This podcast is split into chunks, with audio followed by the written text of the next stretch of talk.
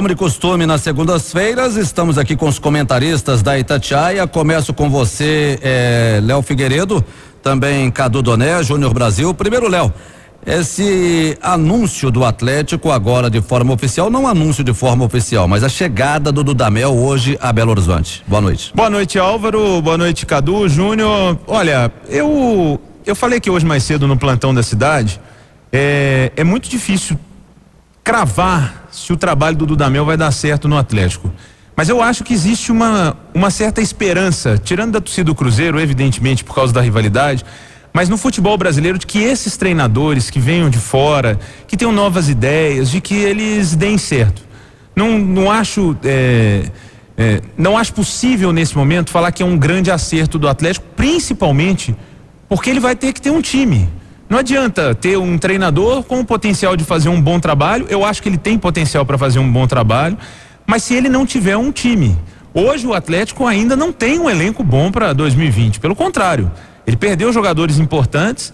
Tá aí tentando, né? O Thiago Reis já trouxe informação mais cedo do Alan, que é bom jogador, bom volante, mas o Atlético precisa de mais para ter um ano melhor com o Dudamel. Eu gosto da aposta, Álvaro, sabe? Sair um pouco da mesmice. O Atlético foi buscar um cara que teve uma experiência no Deportivo Lara, mas a grande, o grande trabalho dele foi com uma seleção pequena, mas com uma seleção. O dia a dia do clube é muito diferente. Então vai ser um grande desafio para o Atlético ter um treinador estrangeiro que não trabalhou em clube brasileiro e um desafio muito grande para o Dudamel. Porque por mais que futebol tenha as mesmas regras no mundo inteiro, o futebol não é jogado da mesma maneira no mundo inteiro. E Deus me livre guarde, ele não vai jogar no Atlético como ele jogava na Venezuela. Porque na Venezuela ele deixava o, o Rondon lá na frente, todo mundo marcando. Então, ele deve ter um time um pouco mais para frente. Eu torço para que dê certo, Álvaro. Agora, cravar, sinceramente, é muito difícil avaliar, até porque o Atlético não tem o elenco montado. Ô, Júnior Brasil, qual que seria hoje a dificuldade do Dudamel comandando o Atlético eh, no Brasil? Ele pegar um time que ele não conhece ou ele vir para um país que ele não conhece? Um pouco de cada. Grande abraço, Damião. Cadu, Léo, amigos e amigas, galera da live. Eu acho que um pouquinho de tudo isso. Até a língua, em alguns aspectos, chega a ser um dificultador. Contudo, ele hoje falou numa clareza, deu uma entrevista falando pausadamente. Foi tudo muito claro, tudo que ele falou. Mas é uma filosofia diferente. Ele está iniciando um trabalho numa terra que ele não conhece, como você falou, um grupo que não conhece a forma de jogar do futebol. E entendo que dentro da proposta dele, ele vai ter que trabalhar muito até uma da, das carências que o futebol mineiro teve, uma condição física melhor. Ele precisa disso, vai ter que buscar uma base para que a equipe tenha um rendimento físico, rejuvenescendo o time, como já aconteceu, perdendo, abrindo mão de alguns jogadores, Léo, até o Ricardo Oliveira, que é outro também que tem uma idade avançada e dando espaço para a juventude. O Atlético está com essa fórmula e a maneira como ele joga é uma maneira, num certo sentido, que o time é compacto, o time volta, o time tem os velocistas. Acredito que ele vai pedir esse tipo de situação, jogador com essa característica, mas o fundamental, viu, Álvaro, é que tenha paciência o torcedor. A diretoria também tenha paciência e tenha aprendido com os erros. É uma aposta? Então que essa aposta seja bancada. Ô Cadu, você também recebeu com estranheza quando no Atlético, no caso, anuncia o Dudamel, que é o técnico da seleção da Venezuela, que convocava constantemente o Otero para sua seleção. E de repente o Atlético fala em liberar o Otero pela troca do Sacha, se está trazendo o técnico da seleção Venezuela para Belo Horizonte? Boa noite. Boa noite, Álvaro. Um abraço para você, para o Júnior Brasil, Léo Figueiredo, ouvintes da turma do bate-bola acho que despertou no mínimo uma Curioso, curiosidade. Né? Exatamente. É, pensamos juntos. um, um quê de ironia, assim. A gente pode lembrar que numa das entrevistas mais badaladas do CR7 Câmara no eu ano acho passado. Que seria, eu quero porque conheço ou eu não quero porque conheço. Exatamente. A gente pode lembrar, para tentar amenizar isso aí, é uma das entrevistas mais badaladas do Sete Câmara no ano passado talvez uma das mais badaladas, porque foi uma das mais longas e foi repentina, uma coletiva mais no fim do ano. Ele utilizou o termo escambo para a formação do elenco esse ano. Trocas, né? Como não se tem muito dinheiro no futebol brasileiro em geral, salvo exceções, você tentar trocar. Até então, o Atlético no mercado não passava a impressão de estar tentando esses escambos, né? E o primeiro que sobre o qual a gente teve notícia foi esse: o Otero no Sacha. Eu prefiro o Sacha, para ser sincero. É, é, difícil comparar porque são posições diferentes. O Sacha tem jogado como centroavante, o Otero um meio atacante pelo lado do campo. Então é sempre um pouquinho estranho você comparar jogadores tão díspares, mas entre eles prefiro o Sacha, entendo o Santos de não ter topado. E entendo e acho super pertinente, super inteligente sua pergunta, que fica um tom de ironia. Logo, o único venezuelano, o, o Dudamel, que chamava ele para a seleção vai, vai querer trocar, a gente pode pensar, Venezuela, ele não tinha um cardápio muito amplo. Não quer dizer que ele chama que necessariamente é um jogador que ele adora. Porque na Venezuela muitas vezes é, não tem tu, vai tu mesmo. E ele até não chamava sempre. O que também despertava uma curiosidade. Verdade. A gente pensava, pô, a Venezuela não tem tanta opção assim. Se o, o Otero, várias vezes, várias vezes é preterido na, na Venezuela. Então acho bom esse questionamento seu. E sobre o Dudamel como um todo, o que eu queria colocar é o seguinte: a gente várias vezes fala no futebol brasileiro sobre treinadores que a gente conhece muito. Quando há a dança das cadeiras no mercado interno, o Mano Menezes vai para um lado, a gente conhece muito o Mano Menezes. Uh, vamos lá, Júnior, mais um medalhão. Filipão, a gente conhece muito. Então a gente fala com propriedade, Vanderlei. Todos temos uma opinião com muita, muita amostragem, né? Para falar. Virou moda nos últimos tempos alguns times trazerem treinadores sobre os quais a gente não conhece nada. Aí nós aqui, felizmente, o Júnior e o Léo, a gente sempre vai na humildade e reconhece, olha, não conhecemos muito o trabalho desse profissional, não podemos é, opinar apropriadamente, apuramos. A gente não fala. A gente assistiu é, todos os jogos assisti, da Venezuela nas eliminatórias. É, eu assisti o ucraniano 17 vezes e percebi que esse técnico ucraniano a gente não faz isso. E porque é muito diferente, né? é. né? O comportamento da seleção dele que ele vai ter no clube, né, Cadu? É, vai, ter, vai ser completamente diferente. É um outro treinador. Exatamente. E o tipo de cobrança também, né? É, também. Só para completar aqui. Então, aqui assim, se ele perde três seguidas, é, é uma cobrança. Perder três seguidas na Venezuela é normal. É, exatamente dentro disso que você está falando, todo mundo considera que a passagem dele na Venezuela foi um sucesso. E eu também, tá? Para deixar claro, eu também.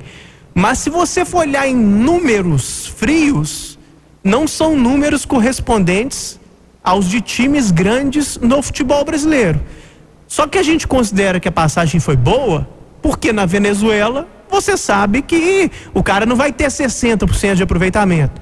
O bom na Venezuela é fazer uma campanha digna ali. É não ser goleado pela é Argentina. É não ser goleado o tempo todo. Não ser goleado pelo Brasil. É, é ser minimamente competitivo. Mas só para completar o raciocínio anterior, eu acho que o Dudamel está no meio termo entre esses dois mundos. Entre os técnicos que a gente conhece muito e os técnicos que a gente não conhece nada, que às vezes surgem no futebol brasileiro. Dá para saber muita coisa dele, não profundamente, tipo, sou um especialista em Dudamel, mas acho que dá para falar algumas coisas dele. Nós fizemos a Copa América, fizemos vários jogos dele, acho que estava bem, estava jogando bem. Esse resultado dele com a seleção sub-20 da Venezuela foi impressionante. Eu estava acompanhando muito ali porque tinha uma polêmica naquele sub-20 em torno da Inglaterra e ele perdeu a final justamente para a Inglaterra, num jogo em que a Inglaterra suou sangue para ganhar da Venezuela. Então a gente tem um bom nível de informações, não o suficiente, como o Léo disse muito bem, e eu concordo, para cravar que vai ser um sucesso, mas talvez o suficiente para eu dizer que a minha impressão é boa. Eu tenho uma boa impressão. Eu acompanhei razoavelmente nos últimos anos aí e tenho uma boa impressão. Tomara que dê certo. Como diz o outro treinador, que hoje é o técnico do vamos Cruzeiro. Aguardar. Vamos aguardar. Está começando o um novo ano e com ele o desejo pela mudança. Quem é que não quer ter um 2020 perfeito, hein? Claro que você quer. Eu quero, todo mundo quer. Conhecer novas pessoas, realizar conquistas, viver novos momentos. E uma boa maneira de começar 2020, sabe como é? É começar com estilo, é decorar sua casa, deixá-la mais aconchegante. Passe no Varejão das Tintas. Lá você encontra o melhor para deixar sua casa ainda mais linda. Eu falei, Varejão das Tintas. 6 e 22 ainda sobre o Atlético, daqui a pouco a gente entra no Cruzeiro, mas Léo Figueiredo, Alan, volante do Liverpool, agora anunciado de forma oficial, antecipado pelo nosso Thiago Reis, agora de forma oficial anunciado pelo Atlético. É, ele é do Liverpool no papel, né? É. Porque é. o Liverpool foi emprestando ele para uma série de clubes. Acho que é uma boa contratação. É mais fácil anunciar Alan do Fluminense. É, é Alan do Fluminense. Todo e mundo agora, conhece mais fácil. É. E olha só, nesse ele tá aproveitando, né? Porque o Liverpool é o campeão do mundo, então tá é. todo mundo falando que contratou um jogador do mundo. Ah, é. a chancela é boa, mas nesse momento eu tenho aqui à minha frente os números do Alan no Footstats, que é é um site de estatísticas que os clubes também usam. E o Alan, em 28 jogos que ele disputou no Campeonato Brasileiro, olha esse dado aqui, Cadu Júnior. Ele é líder em passes certos em todos, entre todos os jogadores do Campeonato Brasileiro. Todos os passes. Aí a gente tem que abordar para ver qual a qualidade do passe. Se é o passe só para o lado, se era um passe já. Um metro. É, um passe mais vertical. Mas enfim, é uma estatística muito legal. Imaginando um meio-campo que possa ter Alan e Jair que sabe jogar bola também. E Blanco, né? E Blanco Correndo como um terceiro. Então, eu acho muito boa a contratação, mas vou usar a mesma situação do Jair para o Alan, que é muito jovem ainda também. O Jair, quando chegou em Belo Horizonte, me lembro de fazer o seguinte comentário: eu vi jogar pelo esporte contra Atlético, Cruzeiro, que eram os jogos que a gente via mais do esporte, e ele é bom jogador. Ponto. Jair chegou aqui, os primeiros três, quatro chutes deram errado, o mundo caiu na cabeça do Jair. O Atlético vai buscar esse Jair, onde que é, que não presta, que nananana. Calma com o Alan, é jovem também, no time do Fluminense. Eh, era Fernando Diniz, então todo mundo ficava tocando muita bola o tempo todo. Depois saiu Fernando Diniz. Era um time que quase não andava, ganso, neném, então ele iria se destacar. Então, é normal que um cara que seja acima da média se destaque. Paciência com ele, principalmente por parte da torcida mais imediatista, mas acho que é uma baita contratação em nível de futebol brasileiro. O Atlético dá um cartão de visitas legal, que estava devendo uma contratação, chega uma boa. Pra gente não pegar a opinião dos três sobre o mesmo jogador, já vou mudar um pouco aqui, entrar já no Cruzeiro, para eu poder perguntar para você, Cadu Donel, o seguinte: enquanto o Atlético anunciou o Alan, o Cruzeiro pode anunciar a saída de alguns jogadores. E eu te pergunto: Henrique, Egídio, Fabrício Bruno, Edilson, são jogadores que estão praticamente de malas prontas. O Cruzeiro perde muito? A pergunta é boa e a resposta é difícil. Porque o Cruzeiro no ano passado teve tantos problemas em tantas searas que vários jogadores foram muito mal ano passado e por esse critério a gente pode ser talvez mais imediatista e achar que eles não fariam falta de jeito nenhum. Mas eu acho que esse, alguns desses jogadores podem dar certo num ambiente mais tranquilo, num time mais encaixado. Você citou Fabrício Bruno há uma controvérsia com relação à conduta dele, jurídica, fora de campo, mas é um bom jogador. O Henrique, ano passado, despertava amor e ódio, mas eu estava muito mais da, do lado do respeito, não diria amor, mas não estava definitivamente na turma do ódio. Acho um bom jogador. Essa coisa de fazer falta ou não, depende de reposição, depende de montagem de elenco, mas definitivamente não era um mau jogador do Cruzeiro, não era um dos principais problemas do Cruzeiro. O Edilson, que a gente pode falar de forma mais clara que no Cruzeiro não deu certo e não teve um bom custo-benefício, até ele eu acho um bom jogador.